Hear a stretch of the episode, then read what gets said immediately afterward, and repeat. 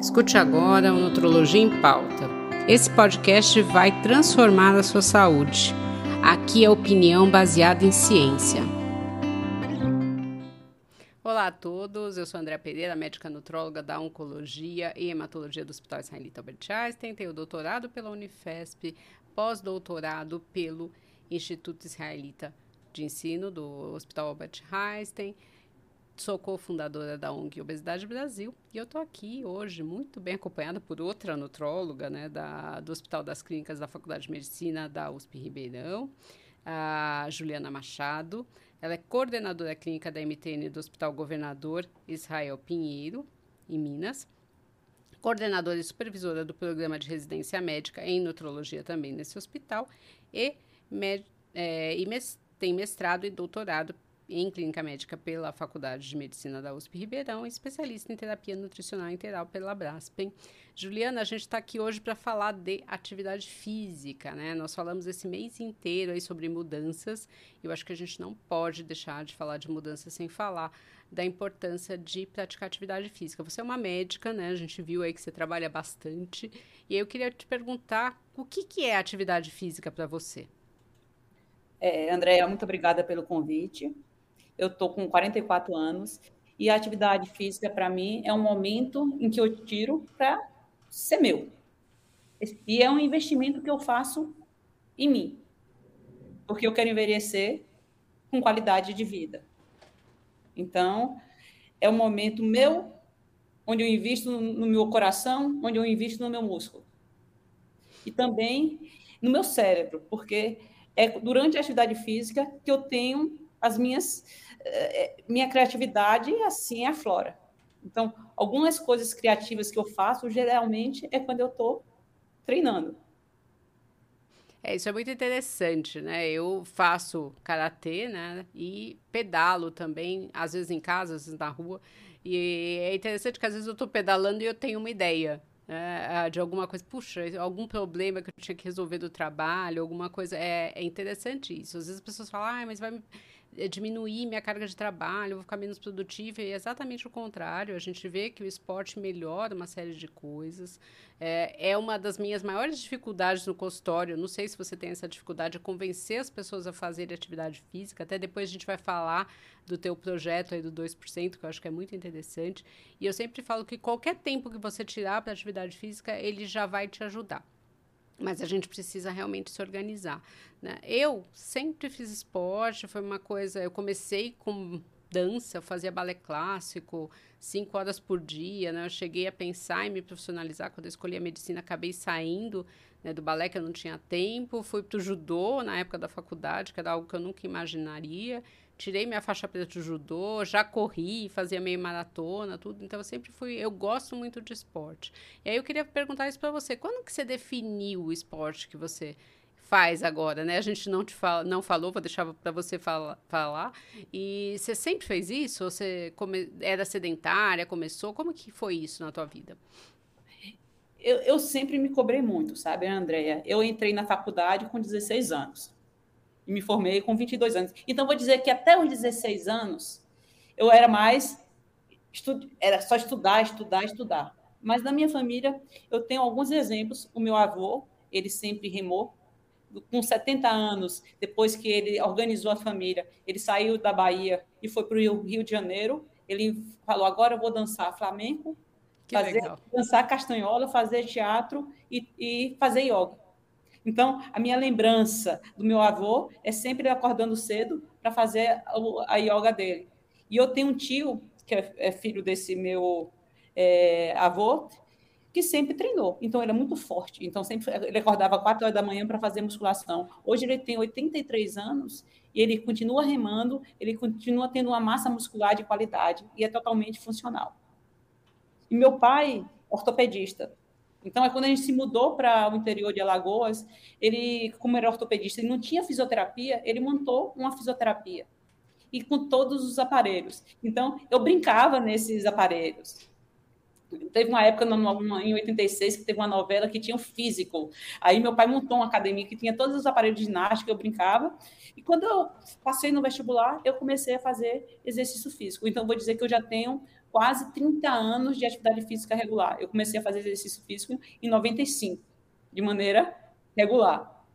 E eu comecei a correr é, na faculdade. Eu, eu, eu, sou de Aracaju, então tinha a orla para eu correr. Quando não dava tempo, é, por causa da faculdade, eu ia para a academia. Então, eu comecei a correr na, na esteira. Agora, a participar de prova mesmo foi quando eu fui para Ribeirão. Aí Aliás, eu... a gente está vendo as medalhas aí atrás, né? É. Aí eu comecei a correr. Aí falei, ah, vou participar de uma prova de. Eu fazia spin, é, corria na esteira e tinha personal. vou começar a participar de prova. Acho que em 2006 estavam começando aquelas provas. Então, a minha primeira prova de rua foi em 2006. Eu fui para São Paulo, correr lá na USP. Teve uma volta da USP. Aí falei, agora que eu fiz 10, eu vou fazer uma ação silvestre. Aí eu fiz no mesmo ano a São Silvestre, porque para mim era a corrida mais importante do Brasil. Aí eu comprei né, embaixo de chuva, foi minha primeira São Silvestre. Aí eu falei, não, se eu já corri agora 15, é, eu posso fazer uma meia maratona. E em 2007 eu fiz a minha primeira meia maratona em São Paulo também. Aí em 2010 eu me mudei para Belo Horizonte. Eu comecei realmente a atuar em ambulatório, porque quando eu estava em Ribeirão Preto era mais a parte de ensino, de mestrado, doutorado. Não. Aí eu comecei, as pessoas começaram a ir no meu consultório, porque queriam correr, queriam orientação. E eu conheci pacientes que já eram maratonistas. Aí falei, olha, se eu corro uma meia maratona, agora eu posso correr uma, uma maratona. Aí eu falei, qual maratona eu quero correr? Nova York. Eu tinha vontade de conhecer Nova York e eu queria correr uma das mais badaladas. Sim. Aí uma paciente falou para mim, que já tinha corrido, a Nova York é difícil. É sorteio, ou você tem, tem índice, ou você paga uma agência de turismo. E você tentar o sorteio, você nunca consegue de primeira. Às vezes sim, vai ser sim. no terceiro, vai ser no quarto. Então, eu comecei a tentar o sorteio em 2013. Eu não consegui. Mas aí eu, eu consegui me inscrever na minha primeira maratona em 2013, que foi é, a Maratona de Paris. Então, eu tenho 10 anos completos esse ano que eu faço a maratona. Completei uma maratona, aí eu lancei uma meta. Já que eu fiz a maratona, quem sabe agora eu vou para o triatlo. Então, eu, eu, sempre treinava indoor, a piscina. Uhum, Aqui sim. em Belo Horizonte é piscina. Não... É, não tem jeito, né? Não é, não é da Caju. É, não é Caju. É piscina, bicicleta, corrida, musculação para reforçar. Aí eu me inscrevi em um meio Iron. Aí é importante da mente. Quando eu entrei naquela água aberta, aquela lama toda subindo no meu óculos, eu falei: não, eu não, eu não, eu não consigo, eu travei. Eu desisti da prova. E fiquei é, ciclismo, corrida. Sim. Em 2016, eu aí falei: eu, sou, eu fiz uma maratona, eu quero ser maratonista de verdade. A maratona, né, a história da maratona, Filipe saiu de maratona e foi até Atenas para dizer que venceu a batalha. Sim. E, a, e o slogan da maratona de Atenas é que é a maratona autêntica. Aí, em 2015, eu me inscrevi na maratona de Atenas. Não é concorrida, então não é sorteio. Eu só consegui ser sorteado em Nova York em 2016. Aí eu também não sabia que tinha as majors, as, as maratonas maiores do mundo, que são é, Tóquio, Boston, uhum. Londres, é, Berlim, Chicago e Nova York. Eu falei, olha, agora eu quero ser uma major. Então, de 2016 até hoje, era, era, o objetivo era completar as majors. Eu ia completar as majors em 2020, que eu estava inscrita para Tóquio e para Boston. Aí veio a pandemia, é, foi adiado. É, como eu ia para a Olimpíada também em Tóquio, eu queria assistir o judô no Japão, né? E no fim veio a pandemia e mudou tudo. Aí, em 2022, abriram-se de novo as provas do mundo. Então, eu fiz Boston, que eu, a minha vaga de 2020 ficou para. É, assim que abrisse, né? Que abrisse. E Tóquio só liberou esse ano para as pessoas que não eram de, de, do Japão. Então, em março desse ano, eu, eu levei seis anos, não, sete anos quase, não, seis anos e meio, porque eu fiz em novembro de 2016 e agora em março de 23 eu completei as majors. Ah, Opa. Né, as majors, que eu, assim, eu, eu, eu, eu brinco, tem menos de 13 mil pessoas no mundo que tem essa mandala. Mulheres são menos de 4 mil. E no Brasil todo, só 316 pessoas têm essa medalha, essa mandala. Então, digamos assim, completei minhas majors de maratona. É, é, que é uma meta. É, eu acho que isso vem muito de encontro com o podcast anterior, né, que a gente gravou da semana passada, que a gente está falando da técnica Smart, da mudança de estilo de vida, né, que você tem uma meta, que você tem uma coisa que vai, é, que é legal para você, né? É, é lógico, tem as pessoas à sua volta que vão te incentivar ou não, mas é algo que você vai atrás. E para quem está nos ouvindo, que nunca fez um esporte, fala assim: ah, não, mas eu nunca vou fazer uma maratona, eu nunca vou correr. Mas não precisa ser isso. Acho que o importante é você encontrar o esporte né, que mais te cative, que mais te atraia. É, eu sempre falo de um paciente meu que ele começou a fazer esporte depois dos 50 anos. E eu falei para ele, vá em vários lugares e olhe, porque ele não tinha a menor ideia do que ele queria fazer. Então ele foi várias academias, ele testou tudo e ele voltou e falou para mim, ah, doutora, eu decidi, eu vou fazer Aikido. Aí eu falei, ah, por que, que você decidiu para Aikido? Ah, porque eu cheguei na academia e todo mundo veio falar comigo eu me senti acolhido. Ele começou duas vezes por semana, agora ele faz quatro vezes por semana. Então, assim, cada um tem a sua escolha e os objetivos dele são as faixas que ele vai trocar. Né? Quem corre tem um objetivo aí de é, fazer, às vezes, uma prova, às vezes não tem esse objetivo, mas eu acho que é muito interessante o que você está falando de traçar objetivos, né? De ir atrás disso. E aí a gente está falando do porquê as pessoas fazem esporte, então assim, a gente vê uma médica que teoricamente não tem tempo, porque é o que a gente mais escuta, né? Eu não tenho tempo, fazendo aí metas, viajando, conhecendo lugares para fazer a maratona, tá aí entre as 300 pessoas aí no Brasil que tem isso, né? Esse, a, completou essas majors. Como que isso é importante para a tua saúde física e para a tua saúde mental? Então, uma coisa para minha saúde mental. Eu faço o exercício físico por prazer. Então, hoje, tem muitas pessoas que estão, ah, quero completar as majors, e isso causa um estresse psicológico tão grande, porque eu estou em uma assessoria de corrida e meu coach fica falando: você tem que baixar o pace, você tem que baixar o pace. Aí eu não consigo baixar o pace, e se eu, o pace é a minha velocidade. Eu tento é, eu falar para você falar baixar isso. o tempo. É, e aí, às vezes, aquela minha atividade prazerosa começa a ser um, um transtorno, porque eu não consigo baixar o pace e o professor está lá me cobrando para eu baixar o pace. E eu falo para os meus pacientes, porque quando eu começo a correr muito rápido, eu tenho um risco maior de ter lesão. E eu quero manter minha corrida a longo prazo. E eu falo para os pacientes: olha, um atleta de alta performance, ele aposenta cedo. Ele não é capaz de manter o ritmo e a gente não é profissional. A gente está fazendo por prazer. Então, eu tento evitar isso. Eu brinco, sabe, André, que eu, eu, eu evito o túnel. Eu evito tudo, o nada, os extremos, o 8 e o 80. Eu tento buscar o equilíbrio. Eu corro em uma zona de conforto que não, não me dá o risco de é, ter lesão. E assim, quando eu, você fala para minha saúde mental, eu vou dizer que o exercício físico, para mim, se eu fosse ganhar a OMS, saúde é um bem-estar físico, mental e social. Sim. Então, quando eu começo a correr, a viajar, é, a viajar, é, conhecer pessoas, e quando assim, eu me mudei já de várias cidades, eu já morei em mais de 10 cidades, sempre na academia eu criei vínculos de pessoas que faziam exercício físico e a gente fazia grupo de corrida, é, é, ia pedalar junto. Então, assim, o exercício físico me dá tanto saúde física como saúde mental. Então, porque eu tenho um relacionamento que faz parte do estilo de vida saudável.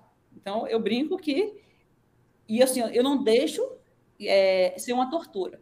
Porque se for uma tortura, eu estou fazendo aquilo ali porque o, o, o, professor pediu que eu tenho que correr a, a 12 km por hora e eu não consigo, eu vou criar frustrações. Então, é aquilo que eu tenho que criar metas alcançáveis. Eu consigo correr a tal velocidade e isso está bem, está fazendo bem para o meu coração, está fazendo bem para o meu corpo, ok, é isso que eu quero, porque eu quero ser igual ao meu tio e meu avô, que fazem, fazem meu, meu avô já faleceu, ele, ele né, até os 88 anos.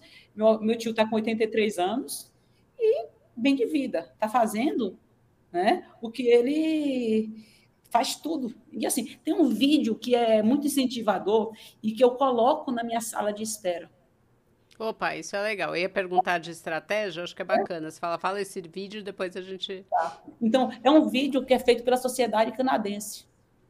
De, ah, de do envelhecimento. Do envelhecimento é muito. É, é, esse é. é. muito legal mesmo esse vídeo. Esse, então, assim, ele coloca, ele coloca no final que o canadense passa, em média, os últimos 10 anos na doença que a pessoa pode escolher. Então, ele faz um paralelo entre um, um, uma pessoa que é fisicamente ativa e outra que não é fisicamente ativa. Então, aí ele pergunta: você, eh, como vai ser seus últimos 10 anos de vida? Você será capaz de correr é, atrás do seu neto, de brincar com seu neto? Você vai viver na saúde ou você com vitalidade ou você vai viver na doença. É, porque isso, assim, as pessoas querem viver cada vez mais, estão vivendo cada vez mais, né? A gente vê esse aumento da expectativa de vida. Mas todo mundo quer ter qualidade, né? Você quer ter independência, você quer poder fazer as suas coisas, né? E nisso o exercício é fundamental. É, esse vídeo é muito legal, né? Para quem não assistiu, ele passa, são duas telas que ele passa uma pessoa que não tem uma boa qualidade de vida, né? E a outra que faz exercício e que acaba tendo são é a mesmo ator só que em situações diferentes. Então, eu acho que sim, é muito legal, né, para a gente ver. É, isso que você falou, né, de ter. É, muitas vezes eu vejo isso nos pacientes, né? Eles vêm, ah, mas meu treinador acha que o meu tempo não está legal. Ah, mas é eu queria ter um resultado melhor, eu queria competir, mas é, eu não, né? O, o outro queria que eu competisse, mas eu não quero. Então, acho que assim, primeiro a gente tem que separar, né? Uma coisa é o atleta profissional, que o esporte é a profissão dele. Então, ele tem uma série de obrigações aí que são diferentes de quem está fazendo esporte porque quer melhorar a vida, pensa no envelhecimento, porque tem uma condição de saúde aí que eu sempre acho que é importante fazer esporte para tudo. Eu sempre falo que é a única unanimidade em medicina, que você melhora tudo, você previne tudo com exercício, né? Então assim, depende muito, mas tem que ser algo prazeroso, porque muitas vezes na tua vida diária você tem obrigações que não são tão prazerosas, você é obrigado a fazer. Então, pelo menos o teu esporte tem que ser algo que você goste. E você tem que respeitar os teus limites. Isso vai mudar aí de acordo, porque senão você tem uma lesão e aí você para e você fica parado muito tempo, né? é muito ruim. Então tem que ter esse respeito de limite. Uma coisa difícil, né, Juliana? A gente trabalha o dia inteiro, né? Mesmo eu e você somos pessoas que gostamos de esporte, né? Nem todo mundo tem essa felicidade, mas mesmo assim, tem dia que você está cansado, né? Eu falo que nada é mais gostoso que o nosso sofá e que a nossa cama. Às vezes você está lá deitado, você vai ter que acordar cedo e fazer exercício, você vai ter que ou chegar mais cedo, em, mais tarde em casa, ou vai ter que acordar mais cedo. Alguma hora do seu dia você vai ter que se programar para isso, né? E cada um tem a sua estratégia. Então, eu falo para os meus pacientes, você tem que ter uma estratégia. Tem pessoas que precisam ter um personal, tem pessoas que têm que entrar em algum grupo para ficar animado, ou fazer com alguém. Tem gente que precisa ter um calendário para ele riscar, né? tocar. Eu, por exemplo, eu sou assim, eu tenho os meus dias. Então, eu faço de tudo para eu não perder o, o dia. Se eu perdi aquele dia, eu acabo incluindo em outro horário, mas eu tento fazer sempre naquele dia. Tocou meu despertador, eu pulo, porque se eu pensar, eu fico deitada. Né? Qual que é a sua estratégia para não desanimar, para ir lá correr sempre? Ou pedalar? Tá. Eu, eu, eu já eu treino dentro da minha casa desde 2018. É, quando eu me mudei para Belo Horizonte, eu falei: olha, eu vou morar em tal bairro que é perto de uma academia que eu já frequentava em Ribeirão Preto. Vai trabalhar onde? Não, eu quero que minha academia seja perto da minha casa.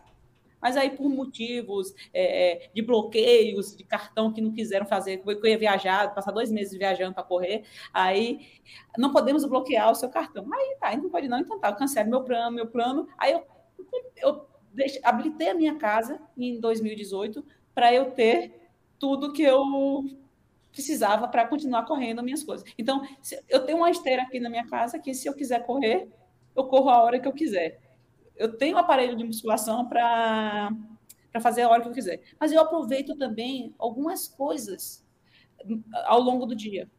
Tá? Porque o OMS fala que eu preciso fazer é, 10 minutos de exercício físico, não precisam ser 30 minutos seguidos, podem ser sessões de 10 minutos. Então, eu estou no, no, no, hospital do Ipseng desde 2014.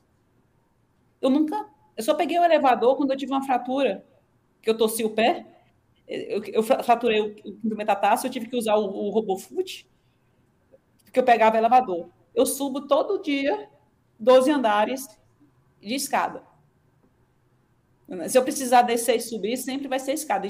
Então, já teve dias que eu já subi mais de 50 andares ao longo do dia do meu, é, do meu serviço. Uhum. Então, assim, Vou no shopping, meu, minha casa é perto do shopping, eu não vou pegar o carro para ir no shopping. Então, eu faço essas coisas é, ao longo do dia que são possíveis, que não são difíceis, e, e eu vou andando. Então, assim, eu, eu, eu, tenho essa estratégia, eu tenho esse compromisso. E, assim, eu, eu tenho um relógio, eu sei que tenho que dar 7 mil passos por dia. Então, hoje, a tecnologia me ajuda um pouquinho a, a monitorar se eu tenho essa meta batida. Então, às vezes, eu não consegui fazer um exercício físico, mas eu subi escada, eu, eu, eu, eu, dei mais de 7 mil passos, que tem trabalhos que mostram que aquelas pessoas que dão mais de 7 mil passos já diminuem o risco de mortalidade. É, então, eu não sei como é o seu hospital, mas eu também subi escada lá no, no Einstein, tá sempre vazia a escada, nunca tem ninguém. Às vezes eu vejo o pessoal esperando horas na fila para subir o, o de elevador do andar. É interessante isso, né? É, é, exatamente, a fila é enorme. Eu, eu, não pego elevador porque eu acho que é, é muito mais rápido eu subir personagens. Mas que... nunca tem ninguém, você nunca encontra é, ninguém. ninguém. Eu encontro, às vezes, o pessoal descendo. Subir, eu não, eu não encontro mais. Mas, às vezes, o pessoal desce. Então, eu estou subindo, eu estou contra o fluxo, eu estou subindo. Então, assim, eu tenho essas estratégias também no dia que eu não preciso, que eu não consiga fazer o exercício físico, mas assim, uma meta em termos de movimentação eu, eu cumpri. Não, eu, eu acho que isso é muito interessante, né? E uma coisa que eu sempre falo para os meus pacientes, a pessoa fala assim, ah, mas eu tenho 50 anos, né? Nunca fiz nada, vou começar agora. A gente tem uma expectativa média aí de até quase 80 anos, né? Quer dizer, você vai ter mais 30 anos de vida. Nunca é tarde para começar o exercício.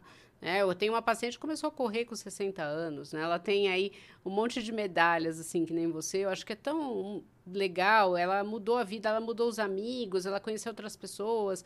Ela tinha ficado viúva, então foi uma oportunidade. Ela começou a correr com o grupo, ela foi super bem acolhida.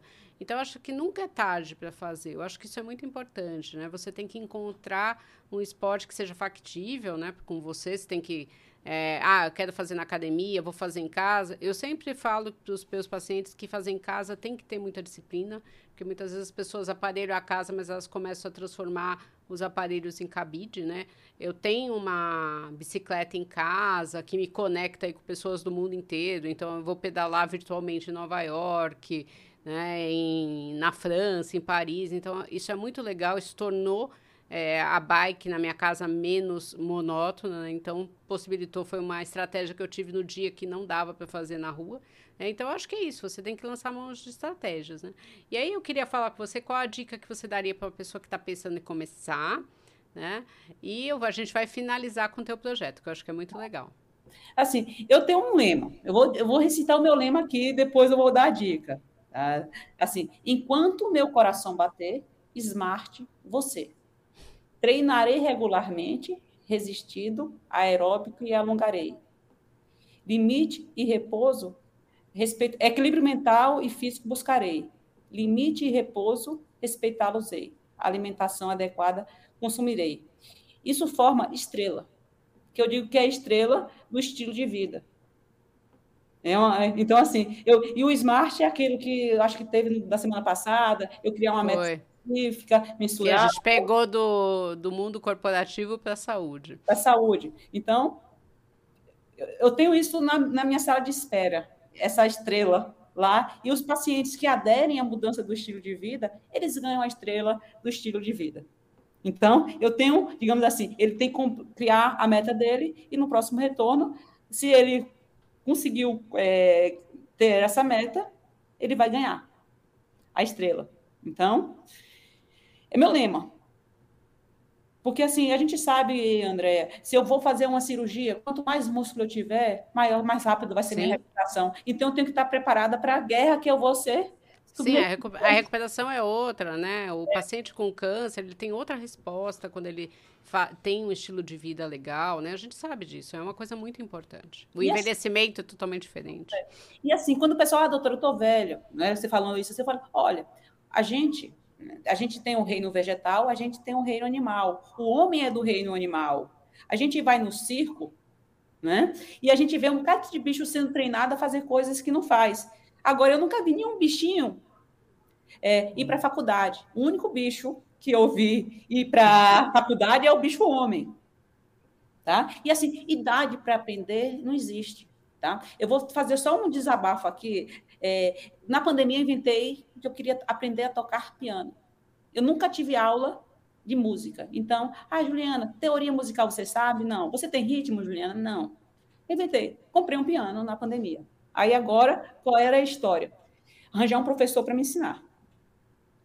E quando eu peguei uma partitura, Andréia, eu olhei para a partitura, eu tive a sensação, primeira vez na minha vida, de analfabetismo. Eu olhava para a partitura e não sabia o que era. Uma paciente que estava trocando violoncelo falou: Vou te dar o telefone de um professor de, é, de piano. Aí eu liguei para esse professor de piano. Aí ele perguntou para mim: Quantos anos você tem?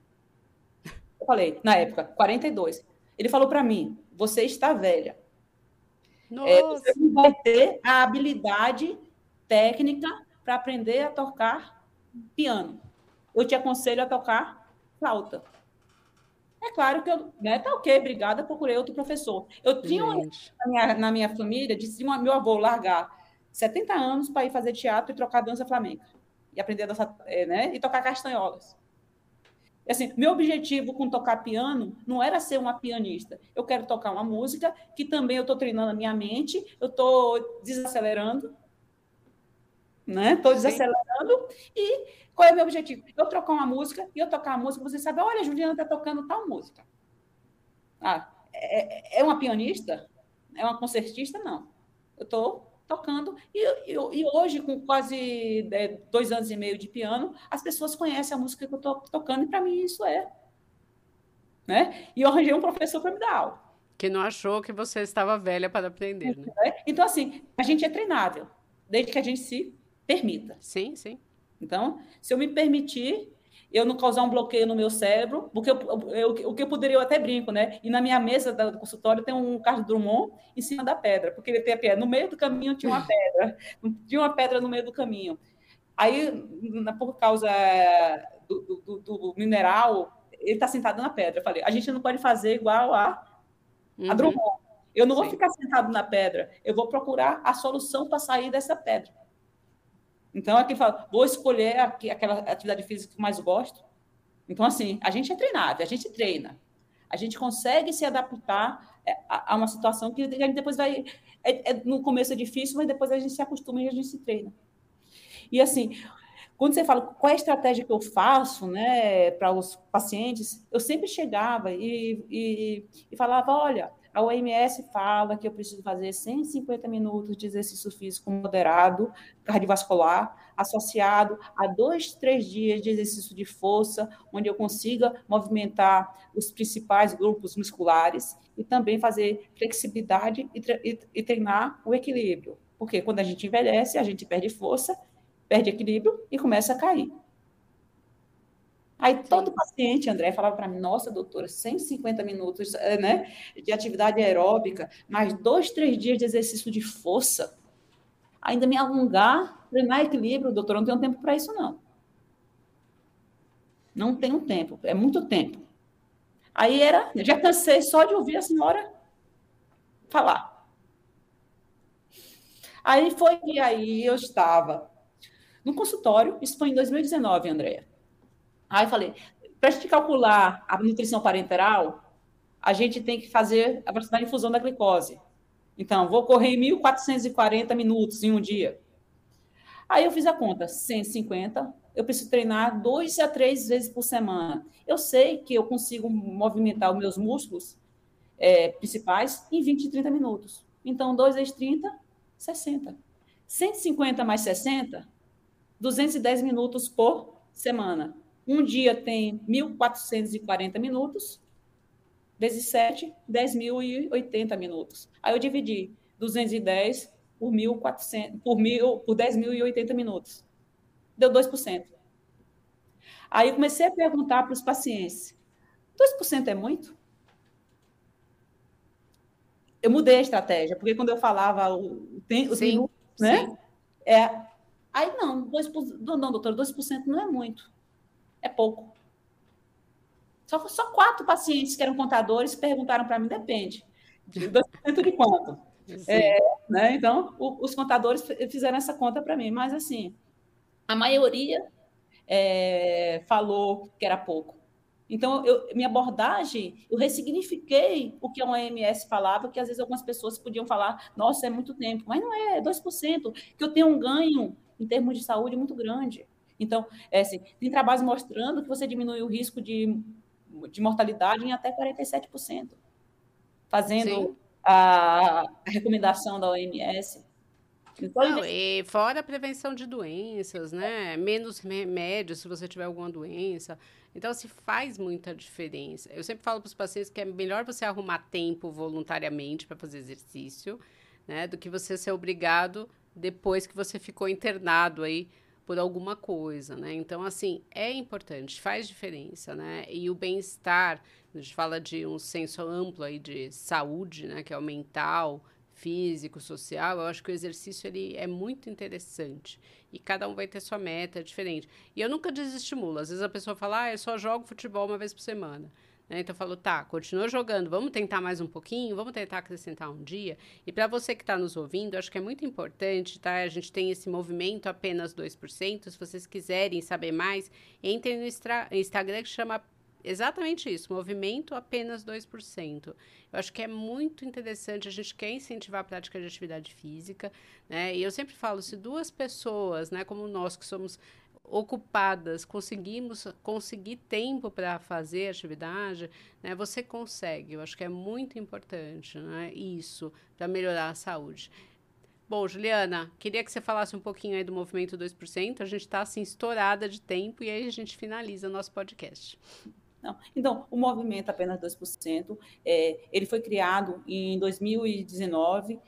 É, antes ficava só restrito ao neoconsultório e, e a, a residência. Então, meus, meus residentes e eu, meus pacientes conheciam.